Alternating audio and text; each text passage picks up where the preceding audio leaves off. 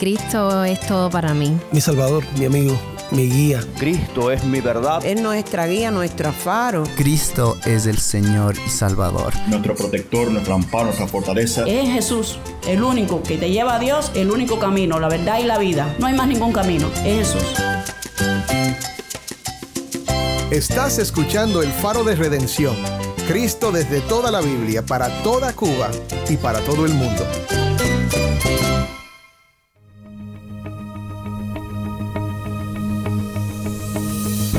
Hola, soy el pastor Dani Rojas, el director y locutor del Faro de Redención. Gracias por acompañarme hoy. Estamos en el cuarto día de una serie especial llamada Lo mejor del 2023. Dos semanas dedicadas a los programas más impactantes del año anterior. Hoy compartiremos un sermón originalmente compartido durante nuestra onceava iteración de predicaciones desde Cuba. Te compartimos este programa para que te sea de bendición en estos primeros días del 2024. Vamos ahora con Jennifer Ledford para la presentación de este sermón. Hoy vamos con el pastor Josué Sánchez, de la Primera Iglesia Bautista La Trinidad en Cuba. El pastor Josué nos trae un resumen de los temas principales del libro de Jonás.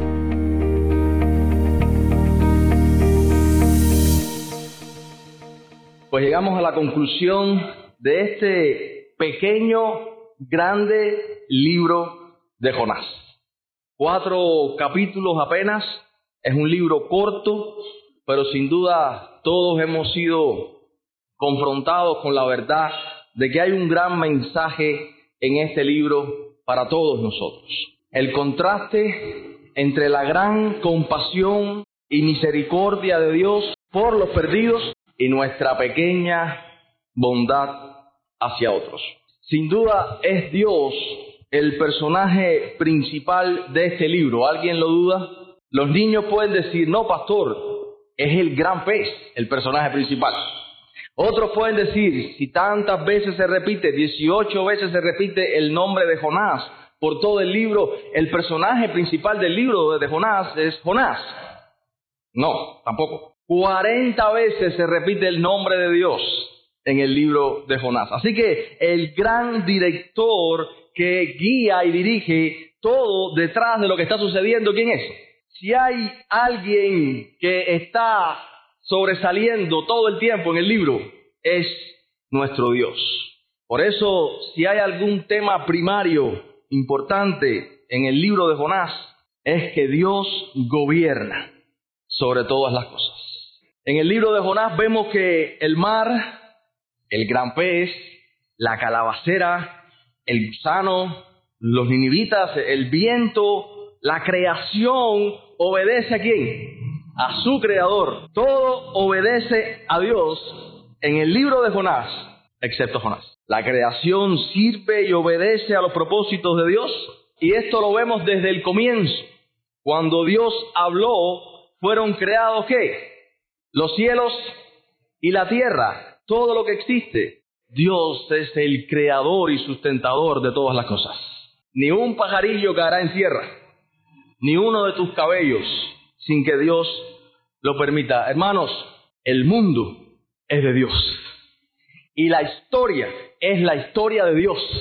Y la historia de la redención, donde Dios se está haciendo de un pueblo para su Hijo, para que le adore por toda la eternidad.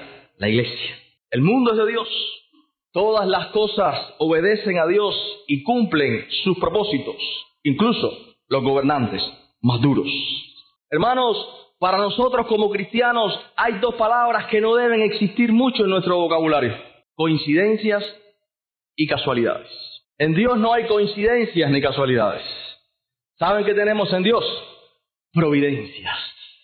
El Dios soberano que tiene todas las cosas bajo su control está ordenando y ha ordenado todos los eventos para que al final todo rinda y tribute a su fama, a su gloria, a su exaltación.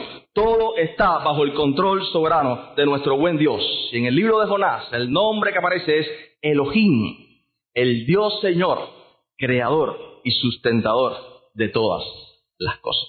¿Cómo te sientes ante esa realidad?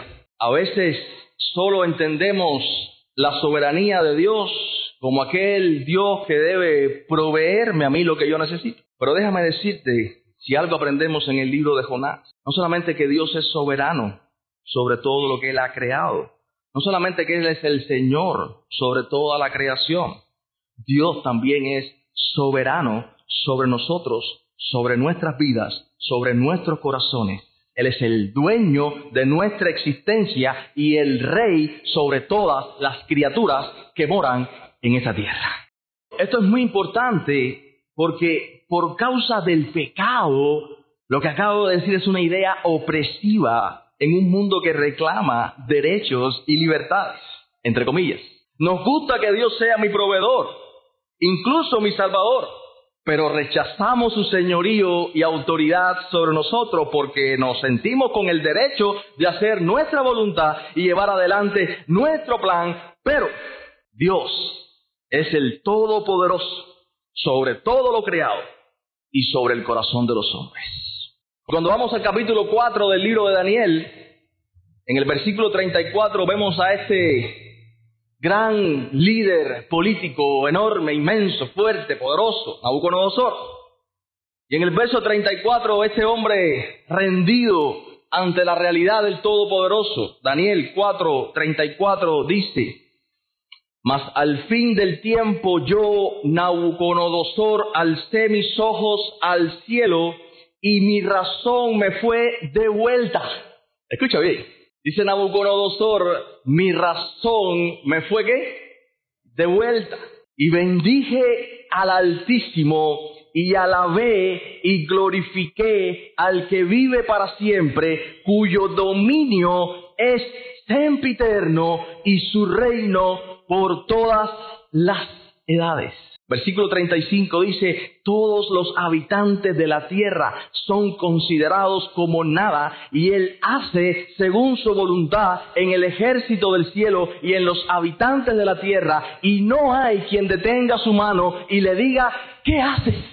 Hermanos, nuestro Dios es el único Dios verdadero, el que tiene el mundo y la historia en su mano. Él no está en tus manos, nosotros estamos en sus manos. Dios gobierna, el cielo gobierna. ¿Qué podemos hacer nosotros, como dice Nabucodonosor, ante esa verdad? Dios es soberano, hermanos. Dios es soberano sobre nuestras vidas y sobre nuestros corazones. Por eso nuestra oración debe ser que Él cambie nuestros corazones y que podamos humillarnos en su presencia. Cuando miramos la vida de Jonás, nos damos cuenta de que Dios puede usar cualquier cosa y a quien Él quiera para hacer lo que Él ha determinado, para que caminemos en su voluntad y al final del día su propósito se lleve a cabo en nosotros. Hermanos, nada ni nadie. Y quiero que tengas paz en esta oración nada ni nadie puede frustrar el plan de Dios. Tú estás en el lugar correcto y en el tiempo correcto para que el Dios de los cielos haga lo que Él ha determinado y Él es soberano sobre este instante y si estamos aquí es porque Él lo ha permitido para su gloria. No estás en el lugar equivocado, no estás en el tiempo equivocado, estás en el mismísimo centro de la voluntad del Dios que rige todas las cosas en su perfecta voluntad. Desde la más grande galaxia desconocida hasta la bacteria o el virus o el átomo, todo se mueve a su voz y cumple sus propósitos. Por eso, hermanos, el libro de Jonás es tan patético o la actitud de Jonás es tan ridícula. Es ridículo intentar huir de Dios. Es ridículo alzar nuestros ojos al cielo y creernos que podemos desafiar a Dios.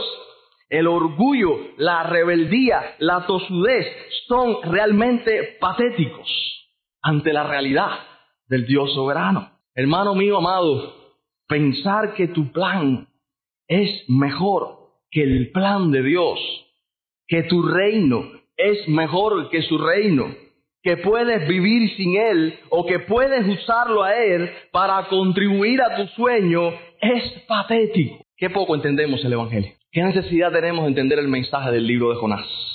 Hermanos, y damos gracias porque ese Dios soberano, ese Rey de Reyes, también es un Dios compasivo y es un Dios lleno de misericordia.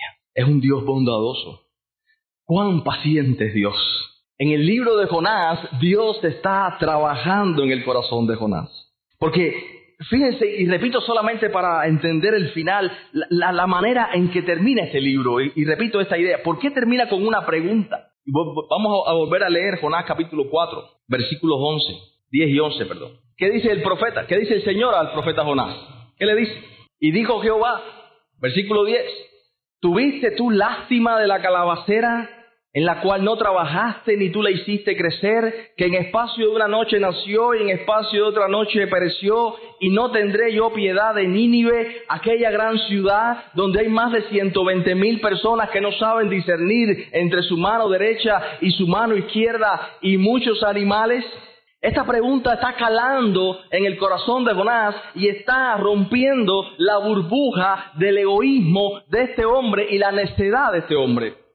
Él está haciendo Dios que Jonás piense más allá de sí mismo, que saque la cabeza de su círculo temporal, de sus deseos egoístas, de su corazón enquistado, para que pueda ver más allá que hay algo más importante que tú, Jonás. Dios es más importante que tú y que yo. Y su gloria es más importante que tu beneficio.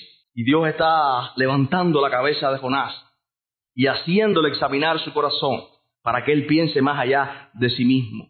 Y como vimos en este capítulo 4, encontramos a Jonás enojado y disgustado. Y recordemos, ¿por qué está enojado y disgustado Jonás? ¿Qué ha pasado en el capítulo 3? Él está enojado y disgustado por el arrepentimiento de Nínive, por la respuesta de Dios. Jonás desea la destrucción de Nínive, porque su mensaje había sido claro. En 40 días Nínive destruida. Pero algo cambió. Ellos se arrepintieron.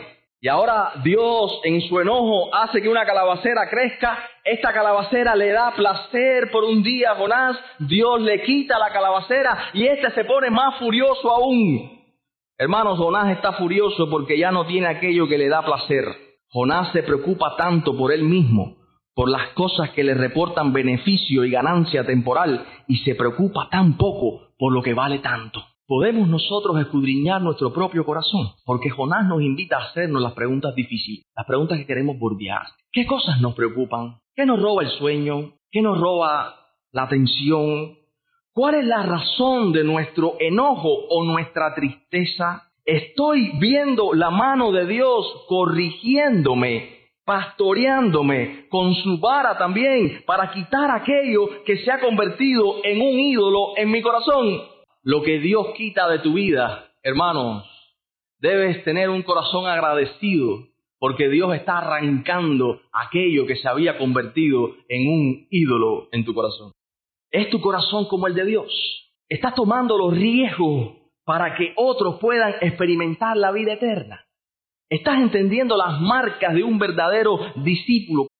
El Señor Jesucristo, como hemos dicho, menciona, por cierto, el libro de Jonás. Y quiero que vayamos nuevamente al Evangelio de Mateo ahora, en el capítulo 16, en los versículos del 1 al 4. Dice que vinieron los fariseos y los saduceos para tentarle y le pidieron que les mostrase señal del cielo. Versículo 2. Mas él respondiendo les dijo, cuando anochece decís buen tiempo, porque el cielo tiene arreboles. Eran hasta poetas. Versículo 3. Y por la mañana hoy habrá tempestad, porque tiene arreboles el cielo nublado. Y el Señor les dice, versículo 3, hipócritas, que saben distinguir el aspecto del cielo, mas las señales de los tiempos no pueden. Versículo 4, la generación mala y adúltera demanda señal, pero señal no le será dada, sino la señal del profeta Jonás, y dejándolos se fue. ¿Qué pasaba con estos fariseos y saduceos? ¿Qué querían? Cuando ellos pedían una señal del cielo, ¿qué estaban pidiendo, hermanos? ¿Milagros? ¿Prodigios? ¿Algo sobrenatural?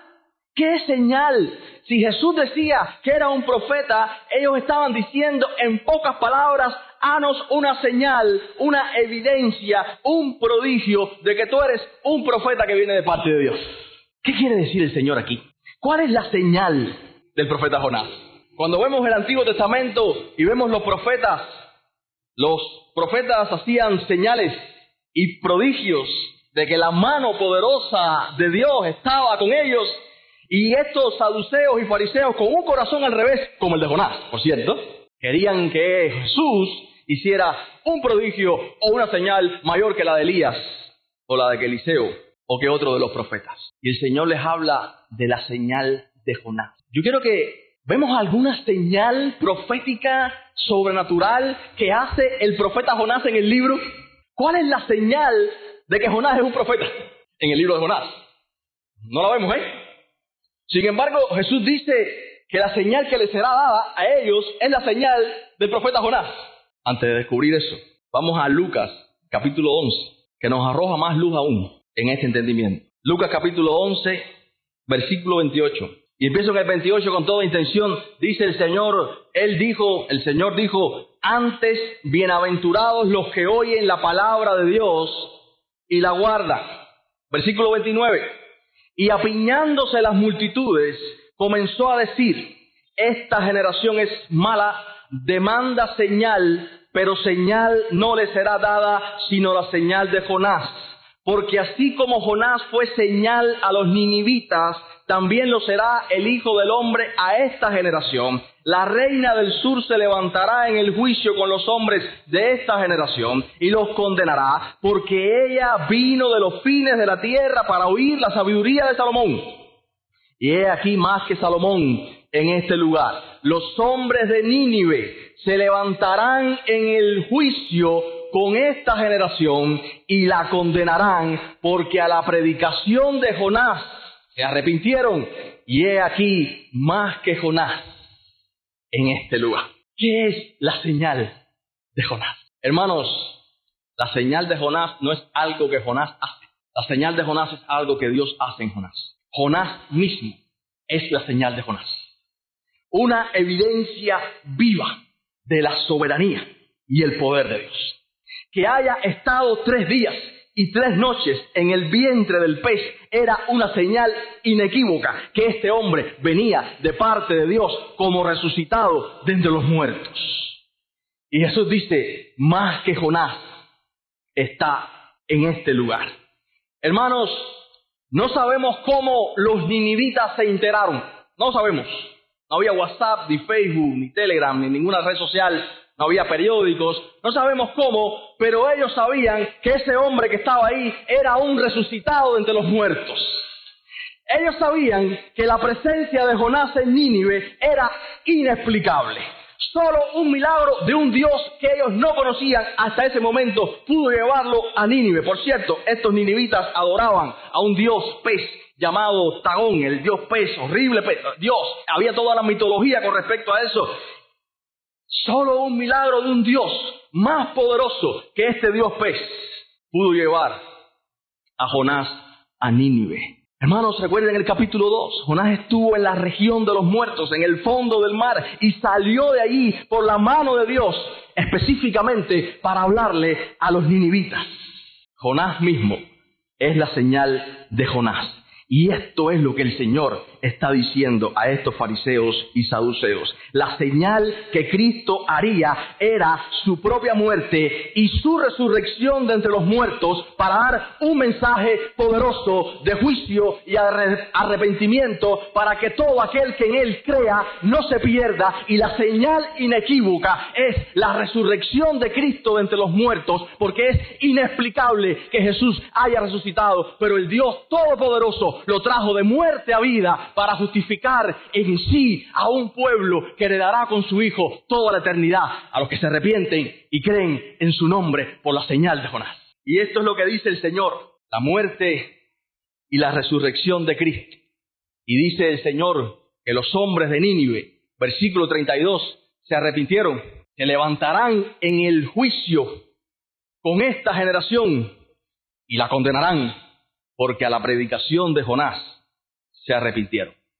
Y la pregunta es, ¿cómo reaccionaron los fariseos y los saduceos a esto? Lo que está diciendo el Señor es que los ninivitas, creyendo, están avergonzando a los judíos por la dureza de su corazón. Los ninivitas avergüenzan a Jonás y a todo Israel por la dureza de los corazones de estos hombres. Hermanos, y la pregunta aquí es, ¿dónde está tu corazón? Valorar las cosas de Dios nos conducirá a hacer las cosas que Dios ama.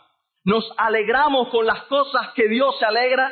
Nos entristece lo que a Él le entristece. Hermanos, lo que sucedía con Israel en el libro de Jonás es que había perdido su pasión por Dios. Ellos daban por sentado que eran el pueblo de Dios y que no necesitaban arrepentirse. Jonás representa a Israel, pero Dios es el creador de las naciones, como dice el Salmo 67 donde se expresa este deseo de Dios de bendecir. Hay gozo en el cielo cuando un pecador se arrepiente. En el libro de Jonás, 120 mil personas se arrepintieron. Los ángeles, el cielo entero se regocija y Jonás está triste. Los pecadores, en el versículo 1 del capítulo 15 de Lucas, vienen corriendo las multitudes para escuchar a Jesús y los fariseos y los escribas están endurecidos. Todo el cielo se regocija y ellos están fuera del gozo del Señor. Jonás está deprimido y quiere morirse. Hermanos, ¿dónde está nuestro corazón? Cuando amamos a Dios, amamos las cosas que Él ama. Si decimos que amamos a Dios, si decimos que somos creyentes y no hay gozo por lo que Dios se goza y no hay tristeza por lo que Dios se entristece, nuestro corazón está lejos de Dios, aunque de boca confesamos que somos creyentes. Y este es el problema del dilema del pecado humano desde Génesis capítulo 3. El corazón del hombre está lejos del corazón de Dios. Tanto tú como yo, como las prostitutas, como los gobernantes, como los drogadictos, todos necesitamos redención porque todos nos desviamos y todos nos hicimos inútiles y estamos destituidos de la gloria de Dios. Desde Génesis capítulo 3, Caín mató a su hermano, Abel. Aquí está el pecado. ¿Quién comparte las preocupaciones y las cargas de Dios por la raza humana? ¿Quién está con un corazón alineado con el corazón de Dios? Pasan los años. Si el profeta Jonás, que es un profeta lo mejor de Israel en ese momento, no está alineado con el corazón de Dios, la pregunta es, ¿quién está alineado con el corazón de Dios? ¿Quién? Y pasan los siglos y es aquí donde nos encontramos con Jesús. Jesús irrumpe en la historia humana.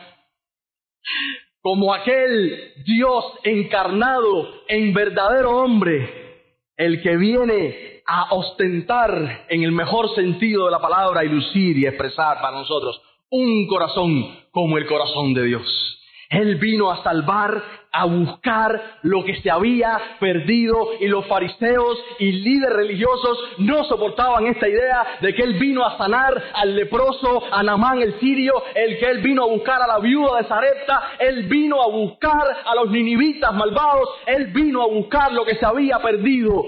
Y los fariseos se creían buenos y que no necesitaban arrepentirse. No solamente Jesús vino a salvar vino a mostrar ese corazón compasivo o a decirlo públicamente. Él sufrió el dolor de innumerables rechazos porque la palabra de Dios es rechazada de manera natural. Solo un milagro puede cambiar nuestro corazón para que podamos recibir con gozo el gozo del Señor. Aunque Jesús sí estuvo en la casa del Padre desde la eternidad, Él no se quedó y no se puso enojado sino que Él vino a este mundo y salió a buscar al Hijo que se había perdido. Él vino a encontrarnos y a buscarnos y sacarnos de la miseria. Hermanos, la misericordia y la compasión de Jesús. Él aceptó voluntariamente morir por nosotros en la cruz, como dice Romanos capítulo 5, cuando éramos pecadores, cuando éramos enemigos de Dios, cuando éramos débiles. Dios nos salvó por medio de Jesucristo. Y no tendré piedad yo de Nínive, le dice el Señor a Jonás. ¿Quién tendrá un corazón como el mío, Jonás? ¿Cómo es tu corazón? La respuesta a estas preguntas se llaman Jesucristo. Jesucristo. Dios, hermanos, está trabajando en el corazón de sus hijos, formando un corazón como el suyo en nosotros. Y esto es el Evangelio Iglesia, Que Dios tenga compasión y misericordia de nosotros. Que no haya en nosotros un corazón duro y murmurador como el de los fariseos y los escribas, mientras estaba viendo gozo en el cielo porque un pecador se arrepiente, mientras las cosas que alegran a Dios estaban sucediendo, nuestros corazones están entristecidos porque solo estamos pensando en nuestro propio beneficio temporal. Iglesia, puede pasarnos igual que a Israel. No somos muy diferentes de Jonás no somos de otra materia prima. Puede sucedernos que con el paso del tiempo nos encerremos en nosotros mismos, empecemos a pensar hacia adentro, hacia lo que nos conviene, hacia lo que nos hace permanecer cómodos en ciertas estructuras o formas. Y tenemos que evaluar continuamente por qué hacemos lo que hacemos, qué nos motiva, cubrir mi necesidad, una posición, un beneficio, realizarme, hacer valer mi criterio o mi voluntad. ¿Qué nos motiva, hermanos? Nos motivan Dios y su gloria y la salvación de los perdidos, porque Jesús vino a buscar y a salvar lo que se había perdido.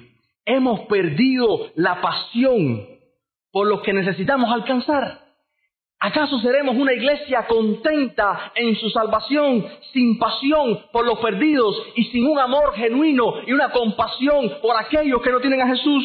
¿Estamos nosotros buscando a los perdidos? Pregúntatelo. Porque naturalmente no pensamos en los demás, pensamos primero en nosotros mismos.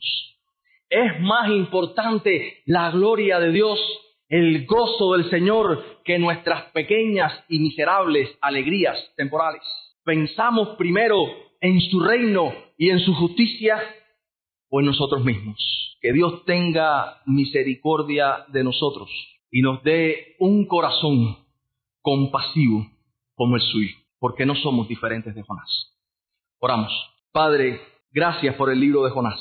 Gracias por el testimonio de tu palabra. Señor, cuánto contrasta el gozo del cielo, el llamamiento a la iglesia a gozarse, con la frialdad del corazón de Jonás, de Israel y de los fariseos. Señor, que podamos entender que somos desventurados, miserables, pobres y necesitamos vestiduras blancas para vestirnos, que no se descubra la vergüenza de nuestra desnudez y unge nuestros ojos con colirio para que vea tu iglesia, que tú eres Dios celoso y que tú estás a la puerta llamando a tu iglesia. Dios mío, ten misericordia de la iglesia, ten misericordia de nosotros, que nuestro corazón arda en tu palabra, lleno de arrepentimiento, que es el fruto del Evangelio, de fe verdadera, de no religión tóxica. Danos un corazón como el de Jesús. Líbranos del corazón de Adán. Te lo rogamos en el nombre de Cristo. Amén. Soy el pastor Dani Rojas y esto es el faro de redención. Espero que este programa que contamos entre los mejores del 2023 te haya sido de bendición. Puedes encontrar más predicaciones desde Cuba en nuestro archivo de programación, disponible en nuestra página web elfaroderedención.org. Te invito a que me acompañes mañana para seguir escuchando con nosotros lo mejor del 2023. El Faro de Redención, Cristo desde toda la Biblia, para toda Cuba y para todo el mundo.